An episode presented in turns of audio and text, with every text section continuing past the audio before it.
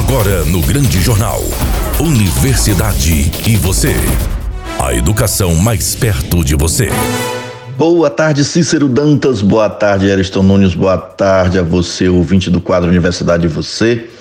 Todas as quintas-feiras em O Grande Jornal, na Rádio Sucesso FM 104.9. Boa tarde, Roberta Gonçalves, com quem divido a apresentação deste quadro todas as quintas-feiras, apresentação e produção, que hoje terá como convidada do dia a professora Ariana Dutra. Ela vai falar sobre as mídias digitais e as finanças domésticas no primeiro evento, né? Este aqui é um evento da rádio, mas é o primeiro evento que terá amanhã também a presença da professora Ariana Dutra para falar sobre um tema muito similar no nosso Outubro das Mídias Digitais, Outubro das Mídias Digitais, que é o evento do curso de mídias digitais que aconteceu no ano passado. Este é o segundo evento da série Outubro das Mídias Digitais.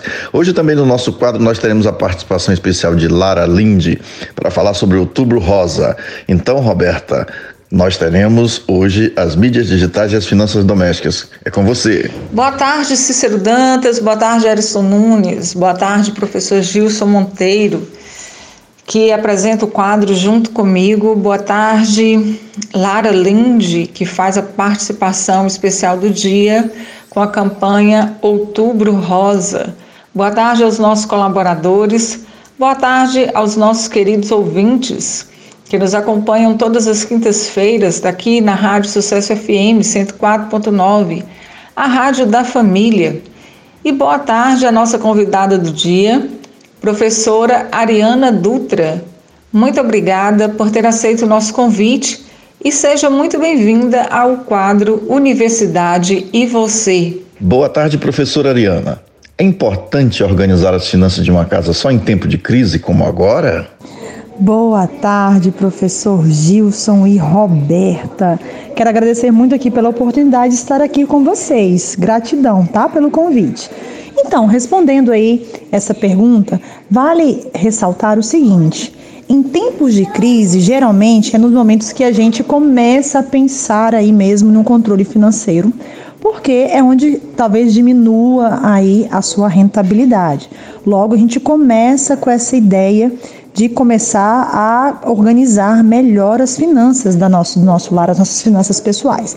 Mas é muito importante ter em mente que se eu não organizo as minhas finanças pessoais, em momentos de crise eu tenho muitos problemas. Por quê? Se eu começo a organizar antes as minhas finanças, nos tempos das vacas gordas, digamos assim, eu consigo ter uma reserva de emergência. E no tempo de crise, eu consigo sair, lidar melhor com essa situação. Então vocês percebem como que é importante não cuidar somente na época de crise e sim quando você está aí com seus ganhos é, normais ou ainda acima da média? Então, a dica é essa. Saiba dos seus números. Quando você conhece os seus números, você consegue dar nome ao dinheiro e você pode colocar, por exemplo, um valor mensal como uma reserva para em momentos de crise você não passar aperto. Professora Ariana, existe uma fórmula conhecida como 50 30 20 para a organização do orçamento familiar. Como usá-la? Então, essa metodologia é uma referência que os economistas indicam, né, para que nós possamos ter aí uma melhor gestão das nossas finanças. Como que é? 50% da sua renda você destina para suas despesas fixas, ou seja, aquelas despesas que você, trabalhando ou não, tendo renda ou não, você precisa pagar, como aluguel, energia, água, talvez a parcela do seu carro, da sua moto, coisas assim. 30% são daquelas despesas variáveis. Como assim, Ariana? O que são despesas variáveis? Aquelas despesas que elas vão variando de acordo com o mês. Por exemplo, ah, você gosta de é, sair, ir para barzinho, você gosta de passear, uma viagem, um lazer. Então você vai disponibilizar 30% para essas coisas que você gosta de fazer, mas que não são certas ali todo mês. E 20% você vai disponibilizar para aquela reserva de emergência que nós falamos lá anteriormente, tá? Então, Ariana, e se eu não conseguir fazer isso? O que, que é importante? Qual que é a dica? Você observa como está hoje o seu dinheiro, a sua remuneração, como está essa percentual e tenta trabalhar para que isso aconteça, tá? Você vai perceber como você vai ter aí melhores resultados na sua vida financeira. Professora, Cada membro da família deve elaborar o orçamento de forma individual ou é melhor em conjunto? É, então, sobre essa pergunta é muito interessante porque vai muito de acordo com a metodologia de cada casa. Ariana, você indica como? Olha, eu indico que seja melhor para cada família. Eu, eu, eu acredito muito nessa questão de que cada família vai entender qual a sua melhor dinâmica que fique confortável para todos. Claro que se a gente olhar de loja de forma lógica, se eu juntar toda a renda da família, nós teremos um valor maior. Logo poderá ter uma reserva de emergência maior. Mas a gente sabe que isso não é muito comum, né? É, então eu acho, eu, o que eu indico é observe como é que é a dinâmica da sua família, tá?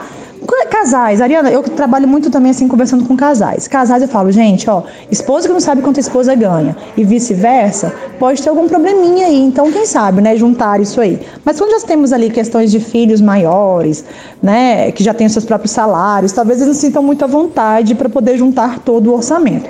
Mas é muito importante que se todo mundo tivesse a ideia do 50, 30, 20 de forma individual, em algum momento de crise todos poderão contribuir de uma melhor forma, né? Então eu não indico qual o ideal não. Aqui nesse caso é muito importante entender qual é a dinâmica da família e aí sim cada um aderir o que faz mais sentido. Professora, como as mídias digitais, por meio de planilhas e ou aplicativos, pode ajudar uma família com a organização e a administração financeira do lar? Essa pergunta é muito interessante, professor, porque é o seguinte, olha só. É, uma coisa é eu saber quanto eu ganho e ter a ideia de quanto eu gasto. Terminar o mês no vermelho, por exemplo. Se eu estou terminando o meu mês no vermelho ou eu não estou com só está empatando, acabou o mês, eu não estou sobrando nada. Ou fica um dinheiro lá e eu não invisto, não faço a minha reserva. Então você vai vivendo a vida ali naquele jeito, deixa a vida me levar. E quando você coloca numa planilha ou num aplicativo, fica muito mais fácil de você categorizar os seus gastos.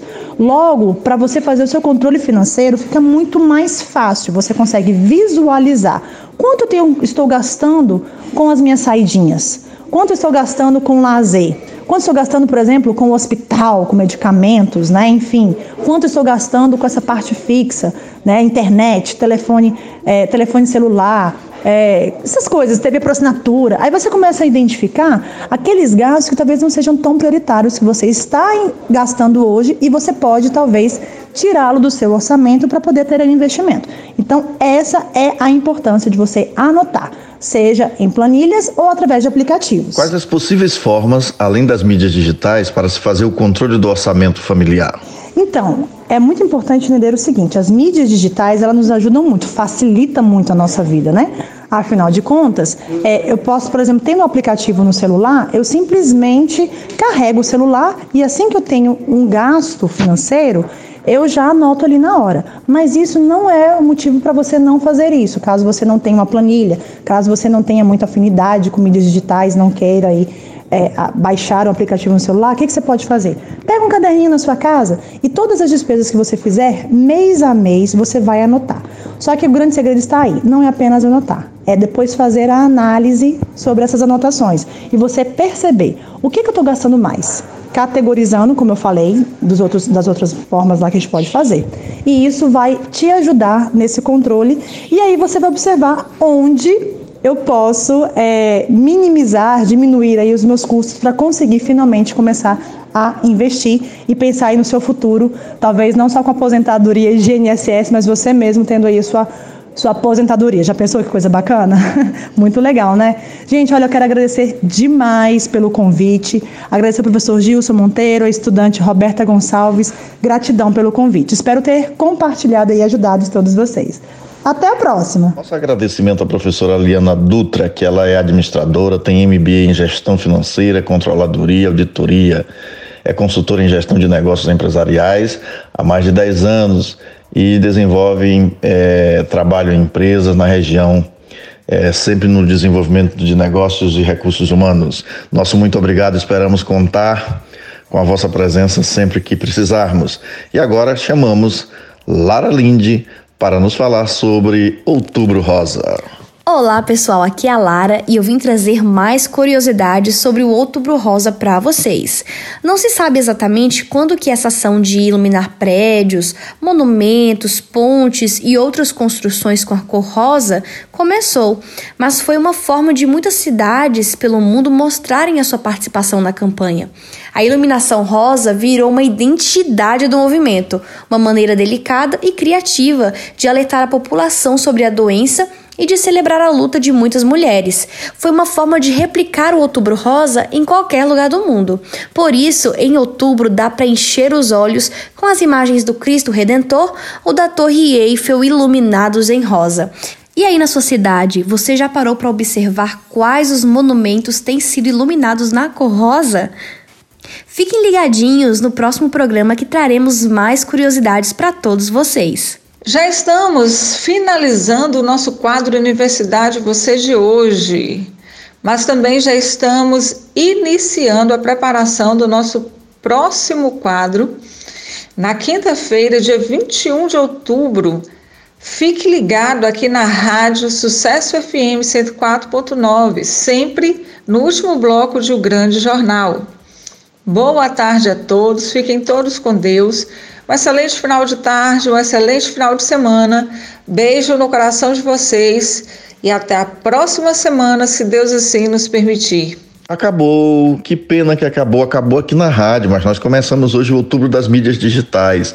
Amanhã nós temos uma live no, no Instagram do Ecoin, ecoin.oficial, arroba ecoin.oficial e você pode assistir a live com a professora Ariana e pedir mais informações, pedir mais esclarecimentos. Boa tarde, Cícero Dantas, boa tarde, Ariston Nunes, boa tarde a você que está em casa, na bicicleta, no carro, na universidade, que começamos a voltar aos poucos às nossas atividades.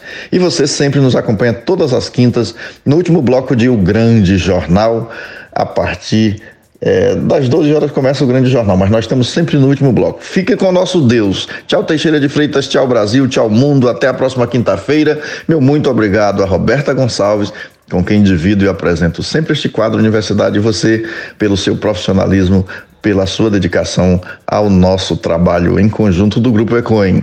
Boa tarde, pessoal. Até a próxima quinta-feira. Esta é uma atividade vinculada ao Grupo de Estudos e Pesquisas em Ecossistemas Comunicacionais e as Tecnologias da Inteligência. Ecoin. Você acabou de ouvir O Grande Jornal. Apresentação: Cícero Dantas. Reportagem: Márcio Barney e André Santos. Produção e sonoplastia: Eriston Nunes. Direção-geral: Leco Gomes.